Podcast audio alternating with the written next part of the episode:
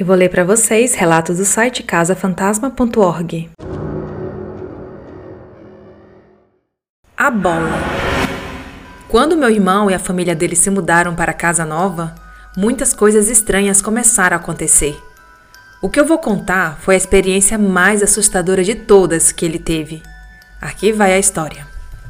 O filho do meu irmão tinha uma bolinha de borracha que ele adorava. Era uma dessas bolas que você joga no chão e ela pula. Devia ser do tamanho de uma bola de tênis. Ele brincava com essa bola todo dia, jogando ela contra a parede da garagem, fazendo ela quicar e voltar para ele. Numa tarde, ele guardou a bola numa caixa junto com outros brinquedos. Algumas semanas depois, ele foi pegar a bolinha para brincar com ela e não a encontrou. Ele continuou procurando por ela por toda parte, mas não a encontrava em lugar nenhum. Ele procurou por mais alguns dias, mas como toda criança pequena, ele acabou desistindo e esqueceu dela. Vários meses depois, quando meu irmão estava sozinho em casa, ele estava subindo para o escritório dele. Quando estava na metade da escada, alguma coisa bateu nas suas costas. Quando ele virou para ver o que era, ele ficou chocado ao ver a bolinha de borracha que estava sumida havia meses rolando pelo chão, como se nunca tivesse sumido. Depois de procurar em volta por alguma explicação, ele não conseguiu achar nada que justificasse.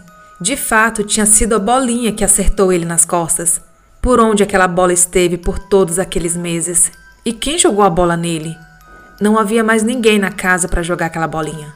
Depois de ver alguns registros e coisas do gênero, o meu irmão descobriu o que poderia ter acontecido. Seria o fantasma de um garotinho que morreu na casa muitos anos atrás. A família que morava na casa era muito reclusiva. Eles quase não tinham contato com o mundo de fora.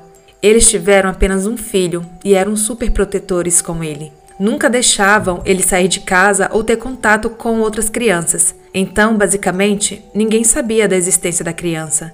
Era como se ele nunca tivesse existido. Uma vida triste, mas verdadeira. Esse relato foi enviado pela Fernanda de São Paulo.